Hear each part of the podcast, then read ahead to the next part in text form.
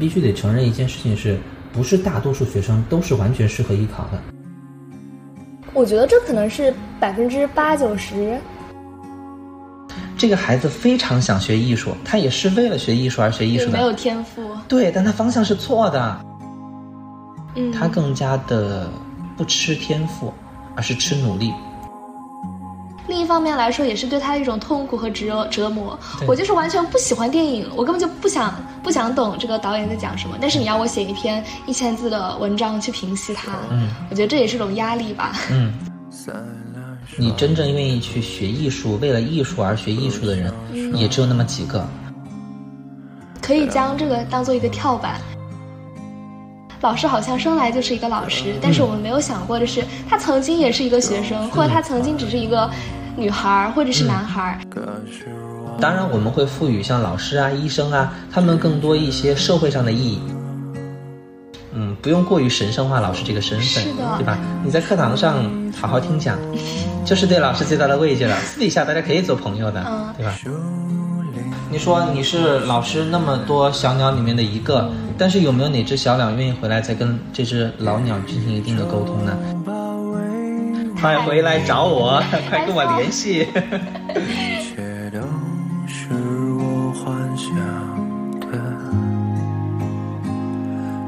大家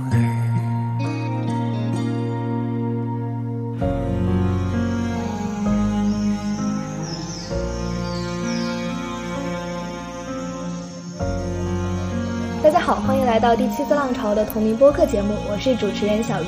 大家好，我是本期的嘉宾小五。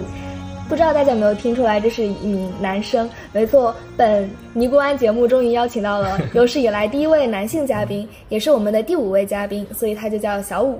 嗯，那可以给我们简单的介绍一下自己吗？嗯，我现在已经大学毕业了，是一名自由职业者。然后现在在给某政府机机关呢做一些呃文艺方面的工作，嗯啊，那也是日常生活当中也会接触到很多的这种呃大学生，包括我自己的这个职业属性的话，做了很久的艺考老师，今天也是想借这个机会跟大家聊一聊艺考的那些事儿。我觉得很多人还蛮好奇，就是艺考老师，你到底是为什么当时去选择做这个事情？只是为了赚钱吗？嗯，就是艺考去教学生吗？还是自己走上这条路啊？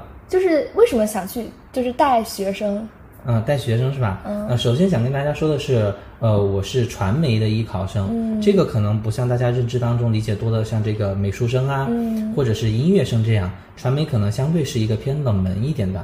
当然，大家在传媒里面有个很非常熟知的这个职业，就是主持人是吧？播音主持专业，对，没错，我就是这个专业啊。所以今天不够专业的话，还希望大家谅解啊，那就是我大学没学好了。啊，当初为什么想要去机构当老师啊？这个想法其实很朴素啊，很有意思。就是当时大三嘛，那个时候正好是我们国家这个疫情就是最肆虐的那前半年。然后当时因为跟家里闹了比较大的矛盾，然后呢，就爸妈就是想要挟我，就是你懂吗？就是他们就是觉得说，哎，好像那个你这个受制于我，所以就是你都得听我的。当时跟父母爆发很大矛盾，然后人比较不知道为什么迟来的一股青春期的叛逆，让我选择就是出去当艺考老师。我要挣钱哦，只有财务独立才能够摆脱父母的这个辖制哦。所以就还是主要是为了赚钱，然后获得一个经济独立。对，但当时其实有个很冲动的想法，是因为经常看小红书和抖音刷，就是很多人都男孩子穿 AJ 嘛，觉得很好看。虽然我觉得自己不是很适合穿，但是就莫名的冲劲儿，就是哎呀，这个 AJ。一双要一两千，嗯，对吧？我赚了钱买一双穿一下，对吧？但其实真的，当我就是从事艺考到现在，我自己没有亲手买过一双 AJ，可能是舍不得。那你之前在机构里大概教一些什么内容呢？嗯，我带的比较杂，因为我这个人在艺考的这个过程当中学的就比较杂。嗯，比如说我自己是广播电视编导专业学出身的。嗯，但是很尴尬的是，大家刚刚也也知道嘛，我是现在是播音主持专业毕业的。嗯，是因为我当时艺考的时候，就老师说。你顺便就考一下播音主持吧，结果我播音主持也过了，而且分还不低，然后最后就阴差阳错的就凭这个还去了一个比较好的学校。或许是命运当中暗暗的安排。哎，对，所以现在带的时候，跟每次跟那个机构的老师去解释我具体教什么专业的时候，别人也很好奇，因为我又带这个播音主持的这个新闻评述，又带编导像他们写影评啊，或者视听语言啊、电影史这些东西。所以别人也会觉得你到底学啥的，都 搞不清。嗯，其实这两个还是有很多共性的。是的，是的，毕竟它都是传媒艺考的一个大方向嘛。嗯，对。你在这个教授的过程中，有没有遇到一些很有意思的事情，或者是很有趣的学生呢？有啊，有很多。嗯，就是看你要聊哪一种嘛。就比如很奇葩的。嗯，奇葩的学生，哪方面比较奇葩？就。做一些很特立独行的事情，我经常有看到那种家里很有钱的，然后也不服管的那种学生，有碰到过吗？有啊，怎么没有呢？就是我我们有遇到过这样的学生，他其实可能在你的眼里会觉得比较奇葩，但在我们眼里就很正常，因为这样学生多了去了。很多孩子他可能就是爸妈觉得学习学不好，那在学校不服管，干脆交给艺考机构的老师，花个几万块钱倒是其他的事儿，重要是这个孩子愿意服管。去学点东西，远离爸妈，让爸妈清醒一点。真有家长是这样想的，所以这些孩子就很难管。嗯，我们做老师的就是，你不惹事儿，怎么都好啊。当然教肯定还是会认真教，只是说要下的功夫可能就多多了。嗯，那有没有那种天赋异禀，你一教他什么都会的那种？真的有。哦，我跟你讲，这个可能还真的是个很有意思的事情，就是往往我们在带艺考的过程当中。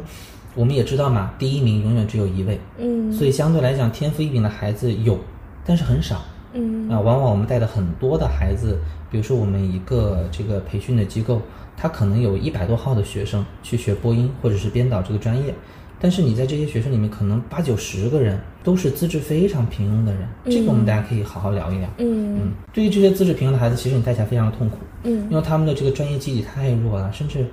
不能说为零，应该说为负，所以这个真的很痛苦。所以你想一下，当你在茫茫的沙漠当中，你发现一块清泉，嗯，你内心当中绝对是非常激动的。这就跟我们在带学生是一样的。当你看到一个天赋异禀的学生的时候，你其实会非常的激动，因为你觉得我的生教师生涯真的有光了那种。所以就有些天赋异禀的孩子，他聪明到什么地步呢？前一秒说的话，他后一秒就用出来。它不是复制和临摹你的话，而是在你的语言的基础上去把它转换成自己的语言，甚至是更高级的一种形式。这个东西，说实话，有些学生我自己都觉得我都没有这种能力。就这种孩子带起来你会非常舒服，你也知道他将来一定是去非常好的学校。一旦你遇到这样的学生，不管是从他以后的这个，我们从实际的角度来讲嘛，不管是说他以后的这个未来的路会走得有多宽也好，还是说他现在学习的有多好。他都会让这个老师很有成就感的。嗯嗯，真的，是有天赋的孩子带起来很舒服。嗯，但也很少。对，非常少。你能遇到一个就很不容易了。好好把握这些好苗子。是的，是之后可能都是进那种电影的殿堂级别的学校。对，三十年后万一他们在荧幕前拿了戛纳国际大奖，是吧？我还感谢我的艺考老师。不用他感谢，但起码我可以说这是我的学生，是吧？那所以这样看来，其实学艺术还是非常吃天赋的一件事情。嗯。嗯，不得不说，学艺考它是吃天赋的事情，因为你如果没有这样一个一定的艺术天赋的话，你要真的去达到那样一个比较高的艺术领悟力，这是非常难的。嗯，当然，我们话说回来，就像我刚刚讲的，有很多学生他资质其实很平庸，所以我们反过来，理考艺考也好，理考艺术这件事也好，我们必须得承认一件事情，是不是大多数学生都是完全适合艺考的？嗯，他们的初衷是不一样的。而他们的初衷可能就是我们非常能够理解的，也是非常常讲的一个话题，就是升学。嗯，可能很多人是为了通过艺考这种形式，用更低的一个分数去到更好的大学。嗯，是的，我觉得这可能是百分之八九十他们来学这个艺考。那有没有真正的是我热爱电影，或者是我想做主持人，所以我通过这个途径去来学？嗯，还真有。但是这个话题的话，我觉得可以分两方面来打。一个就是当这个孩子他其实确实愿意学习艺考的时候，他有正确方向的时候，老师是很欣慰的。嗯，比如说这个孩子他很喜欢学播音主持，他将来想走这个方向，而他自己的这个外形条件也好，声音条件也好，他很适合。其实这种学生老师遇到是非常开心的，因为他自己的人生没有有一个准确的判断，老师能够给予一定的引导，他就能够很好。但是我们最怕的是第二种情况。这个孩子非常想学艺术，他也是为了学艺术而学艺术的，没有天赋。对，但他方向是错的。比如说，我们就遇到这样的学生，他是一个学编导的孩子，嗯，但是他就很想做主持人。你老师就是最大的困境，就是你很难去委婉的告诉他，你个子可能不够，你外形条件可能不够好，你的声音条件可能不够好，或者是你自身的底子可能比较差，所以你学不了播音主持，你只能去学其他专业。就是当你告诉这个孩子这些事情的时候，其实老师对他很残酷啊，对吧？人家的梦想是这样，结果你一下轻易击碎了。天呐，但是我们换句话来讲，如果你不跟他去讲的话，他可能以后走的路越走越窄，甚至越走越偏的时候，可能还是一个更大的一个误区。我觉得及早纠正或许是个好事，嗯，也是我们能在艺考道路上给他们仅有的一些帮助吧。嗯，一个很正确的这种未来选择道路的判断也是很重要的。对我觉得这一点老师真的是需要好好的引导，因为我我之前有有一个朋友，他当时就是非常想做主持人，嗯所有人都觉得他很好，嗯，但是他去机构，那个老师跟他说，你身高没有一米六五的女生想做这个。根本就不可能，因为有一些大学它的艺考的门槛就是女生一米六五以上，嗯嗯并且你身高越高是有越有优势的。是的，所以你根本就没有这个报考的资格。嗯，然后瞬间他就就就是就梦碎了那种感觉，我觉得真是很残酷的一件事情。然后再说，那编导有什么门槛？具体的门槛之类的，比如观片量啊之类的。嗯，其实嗯，我想跟你说一个很掏心窝子的话吧。嗯在艺考这个行业啊，我们往往是这样选择的：嗯。你如果条件适合学播音主持，我们肯定推荐你去选；你如果不适合学播音主持的话，再来学编导。通通都去学广播电视编导，对吧？这个话虽然没有任何瞧不起广播电视编导这个专业的，因为我也是从这个方向学出身的，呃，包括现在也是做这个方向的嘛，做传媒啊，做这种电影方向的，呃，不是说我歧视这个行业，但至少我想说的一点就是，编导这个行业相对来它更加平民，嗯它更加的不吃天赋，而是吃努力。如果我们说播音主持这个专业它吃天赋的话，确实是对吧？一个人的外形天定的，当然后期声音条件。哎，对，声音条件也是天定的，嗯包括你的这样一个底子也好，嗯它都是长期才能形成的一种语言习惯和一种语言表达的方式，嗯短时间内是很难改的。我们很多艺考的孩子，他们就是从大二的高二，可能最早是从高一在接触，时间很短呐，高三就要考了，嗯所以相对来讲，这个东西有些东西老师能改，但是很难从根本上就给他们去除掉。但是编导不一样，这个东西就像我们刚刚聊天赋跟努力一样，它完全是可以凭努力上去的。呃，我确实也见过学编导很有天赋的孩子，他们很很牛，去了中传、北电这样的学校。我可能是一个相对没有任何天赋的孩子，所以我会站在这一个很平民的角度来说，编导它是可以让普通人学得了的，对吧？你说观影量这个东西不足，你是可以不能说填鸭式的补充吧，但你是可以在一年的时间、一年半的时间内，你通过反复的观影，甚至是一个深入的去研究一部电影，去得到更多的这个经验和这样一个知识的，它是能够触类旁通的，它可以通过努力带动你的后天的天赋，嗯对吧？但播音这个东西你很难讲啊，它只有一个先天性的，是的吧？你说广播电视庙有没有门槛呢？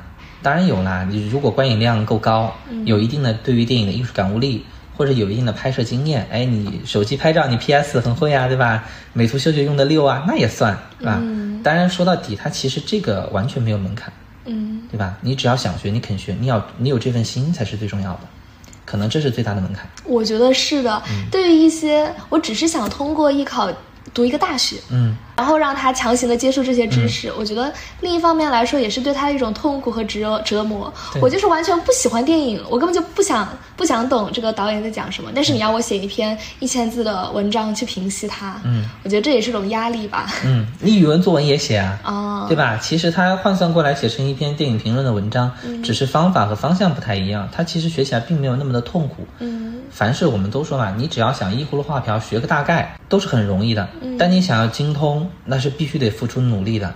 你要学到极致或者学到很好的一个状态，必须得再再加一点点努呃这个天赋在，嗯。对吧？那如果是对于这一部分就我完全没有这种梦想，嗯也不感兴趣的学生，嗯，这种学生应该遇到的多吗？多呀，很多呀。那他们之后去了怎么样呢？去向？我刚刚有讲过，就是像一百多号学生里面，嗯有天赋的孩子只有那么几个，嗯对吧？同样的，你真正愿意去学艺术，为了艺术而学艺术的人，嗯也只有那么几个，剩下的那百分之八九十的人，都可能只是为了升学嗯才过来学习的。当然，我们不否认的是，确实有一小部分的孩子，甚至是有很大部分孩子，他会在他的艺考老师的感染下，真正的去爱爱上上他的这个嗯专业或者职业。啊，然后未来就是真的去从事到这个行业里面。嗯当然，他们这份孩子大多数肯定都是为了有一个更好的升学条件，嗯所以才去学的嘛。那其实对他们来讲，嗯，尽量是过，哦嗯，过湖北省的联考啊，或者是呃过一些地方的校考，而且尽量是过得更高的分数，哦去到一个更好的大学，就是这样。他们的首选可能也是。因为毕竟艺考嘛，你学完之后，你只能从事相关的这个专业的方向的选择。嗯，但是至于他们去大学以后是否真正的将来往这个方向发展，看他们自己的造化。对，这是我们无法去控制的。再加上我们说句很难听的话，就是其他大文大理的正常的学生，他们学本专业不一定将来从事本专业的事情，或者大学也不一定往本方向发展，对吧？所以我觉得这个大家不必介怀。嗯，可以将这个当做一个跳板。对，它可以是个跳板。至于你想跳到哪里去，还是要凭你自己的本事。嗯这个可能会更重要一些。嗯，那我就是你说你是在大学期间去做这个老师这个职业，嗯那你在这个身份转换上有什么？就比如你和你的朋友相处就是朋友，但是如果你再遇到你的学生，你还是说，呃，我现在不是你们的老师，我只是你们的朋友，去告诉你们是知识。不会，嗯，就是我我觉得大家对这个东西可能有个误区，就是哦经常我们讲说，呃，不要把我当老师，而当你们的朋友。哦这样的场合其实更多出现在高中或者初中的课堂上，哦，因为这部分的老师是他们未来会几年都要不停接触的老师。而对于我们艺考老师来讲的话，其实我觉得很重要的一点是树立威严。你看，像我现在毕业了，那不管怎么样，而且我有几年的教龄，我不管去哪儿，我都是会自带一些老师的威严在的。但如果你像最开始的话，我其实还是一个大学还没有从象牙塔完全走出去的大学生，我去做这个艺考的兼职。那其实对于那个时候来讲的话，我如果不能摆正自己的态度来讲，对于学生来讲，他会觉得说这个老师很随便，或者这个老师他好像不够专业。嗯，那他一旦有了这样的情绪之后，你是无法完全掌控这堂课堂课堂的。对，所以我觉得可能更开更多开始，我们可以以朋友的身份去相处，但是在课堂上，我一定会端起一个老师的架。哎，对，嗯不知道你看过那个抖音没有？我记得那抖音上就有那个，就是有些很搞笑的那个嗯小、小短视频，它上面就是经常就是一个年轻的老师啊，他在这个门口就是看自己的学生的时候非常凶巴巴的，嗯然后一转头就嬉皮笑脸去买奶茶去了，对吧？我就很很符合我们的这种生存现状，我们就是这样的。对，如果当我作为一个学生去看我的老师，我会觉得老师好像生来就是一个老师，但是我们没有想过的是，他曾经也是一个学生，或者他曾经只是一个女孩儿或者是男孩儿，嗯但是他是老师是作为一个职业而存在的。但我们同样也可以看到他私底下非常女孩子，然后非常小孩，非常学生孩子气的这样一面，我觉得还是挺有趣的。对，其实我们说到底，不管是老师也好，还是其他职业也好，它只是一份职业和工作。嗯当然我们会赋予像老师啊、医生啊，他们更多一些社会上的意义，比如说他们要教书育人，嗯他们要救死扶伤。但其实我们归根结底，他们也是人，也是一个非常正常的一个人类群体。他们也有自己的情感沟通的需求，嗯所以你说你在朋友面前，我们都说嘛，好朋友为什么玩在一起啊？肯定都是大家比较二，嗯是吧？你的一些二货朋友是吧？一些都都是这样才玩到一起的。那所以我觉得，嗯，不用过于神圣化老师这个身份，是的对吧？你在课堂上好好听讲，就是对老师最大的慰藉了。私底下大家可以做朋友的，嗯，对吧？那有没有那种经历了搞艺考之后，然后嗯你们还是成为很好的朋友之类的这样的同学？嗯，我不得不说，这样的学生非常非常少。哦，嗯，因为我相信，不管是拿艺考来说，还是拿普通的高中老师来说，初中老师也好，一个孩子毕业了，即便你跟他相处了一年、两年乃至三年，但是当他们走到一个人生的新的阶段的时候，他们又会遇到新的老师、新的同学、新的朋友。你如果说想跟所有的学生都保持一种良好的关系，这是很困难的，因为他们有了自己新的圈子，而你跟他的圈子已经撕裂开来了。嗯对吧？呃，另外再者一点来讲的话，你说有没有真的就是跟你很好关系的学生呢？有，我也有，但是这个很少。就可能这个学生从最开始的时候，可能是他跟我之间有某种，呃，兴趣爱好也可以呀、或者是专业的这种志趣相投也可以啊，这些能够促使我们在他毕业之后，我们成为一个好的朋友。但是很多学生来讲，他们去往大学了之后，有了自己的交际圈，其实往往老师只是躺在列表里面，好友圈、好友啊、朋友圈，甚至还被屏蔽了的一个人。，对，甚至会被屏蔽的一个微信好友，对，这哎天，有的时候会有点失落吧。但是其实，嗯，你在这个行业待得越久，你就这种失落感是会越少的。不知道是因为你习惯了，还是觉得说就是悟出来，其实本来就是这个道理，是吧？嗯，我想到之前看到的一个话是，嗯，呃，我的高中班主任，我和他待了三年，他是我唯一的班主任，嗯，但我却是他无数小孩儿当中的一个。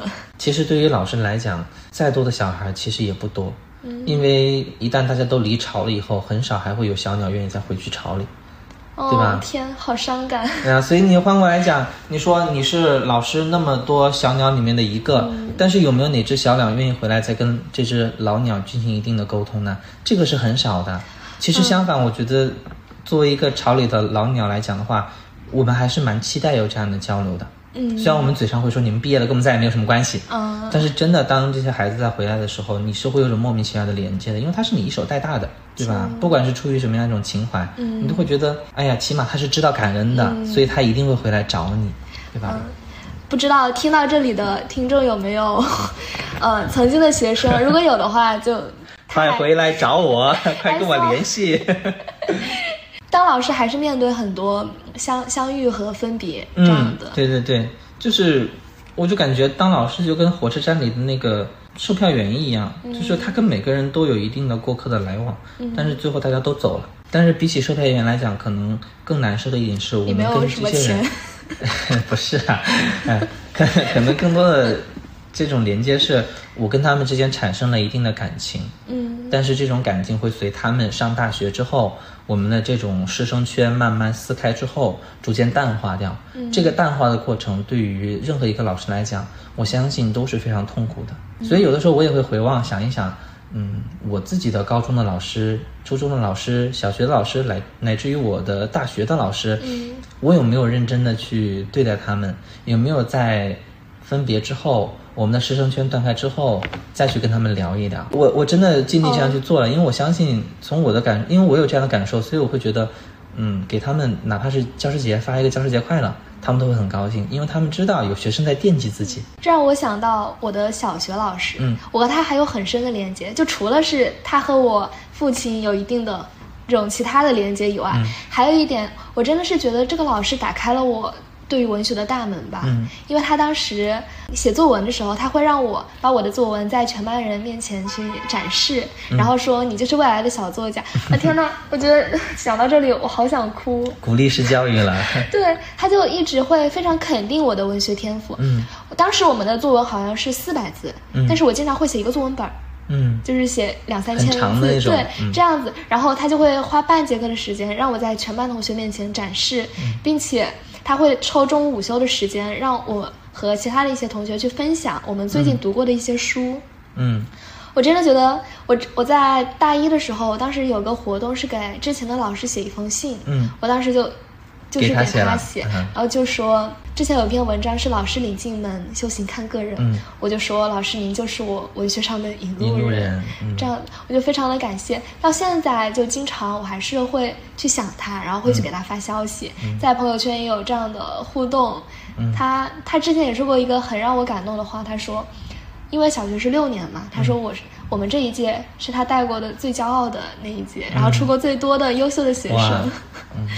我就觉得这样真的很好，能够一直保持这样的连接。我觉得像你提到的这位老师的话，你之所以能记得这么深，很大一个原因可能是因为他肯定了你的努力，他肯定你的成果。其实，在我们艺考的这个路上，我们老师需要更多做的也是这一点，嗯因为比起大文大理的老师，初中小学、高中的老师，对于一个孩子兴趣的探索来讲的话，艺考这条路已经是一条既定的道路了。嗯所以在这个方向上去安抚，乃至于说是呃肯定这些学生是非常重要的。因为有很多学生在学的时候，他都会担心一件事儿：我学不学得好？嗯因为他们都是没有任何基础的，甚至来讲是略带一些残缺的孩子。那如果老师带起来，你不能把他们给补全，不能把他们领进来的话，他们会学起来非常痛苦，他们会不断的受到负能量，是我不适合这个专业。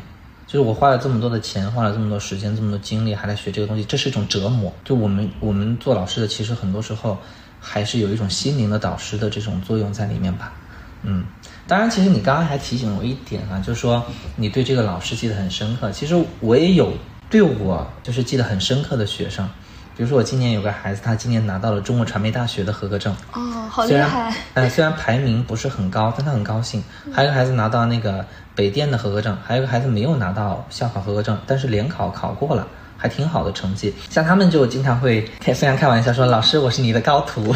”或者说：“老师，我是你的得意门生。”啊，就是其实老师会很高兴啊，就是不在于说我教他教出了多大的成就，而在于他说出“得意门生”这个话的时候，会让我觉得我肯定了他，他肯定了我。这样一种情感的连接是让我非常珍惜的。天呐！所以你别看就是艺考老师，他普遍这个行业也是这样嘛，他老师的年纪普遍偏年轻。嗯。但其实我相信很多老师，他真的已经在这个职业转化上，他有老师的这个身份在。他有的时候应该说他被迫的，或者是主动的，把自己从一个学生变成了一个老师，把自己从一个孩子变成了一个家长的角色，去照顾这些要即将。丰满羽翼往大学去飞的孩子们，对呀，啊，所以有的时候这个行业其实也蛮有成就感的。嗯，是的。那你那你觉得到底怎样的小孩会适合这条路？他们能够不仅在这个过程中尽量少的痛苦，然后并且之后也能够有一个好的发展，比较好的发展。对。其实对于我来讲哈，嗯，我不管大家是奔着什么样的一个想法来去学艺考，你是为了升学减轻文化分的压力也好，还是你真的为了艺术而去学这门艺术也好，都无所谓。关键在于你是否愿意为你的选择而努力，这个是最为重要的。你如果真的说到有任何的门槛，我会告诉你没有门槛，努力永远比天赋重要。因为每个人不可能都会成为像爱迪生那样的天才，嗯，对吧？但是每个人都能够成为这个社会上的中流砥柱，我是这样觉得的。所以我觉得只要你肯努力，他不会学不好这个东西。嗯，但是我想给大家一点建议是，你还是要认清一个事实，就是你是不是愿意去学，对吧？你单纯的说，嗯，只是你对这个专业如果毫无信念、毫无自己的这样一种领悟的话，它其实不太适合你来学。是的。嗯，那我们这期节目到这里就结束了，非常感谢小六、小五，非常感谢小五的分享然后也希望以后有机会能继续邀请他来我们播客做客。那就这样啦我们下期节目再见拜拜。拜拜。就让急的呼吸心跳一同高昂同样望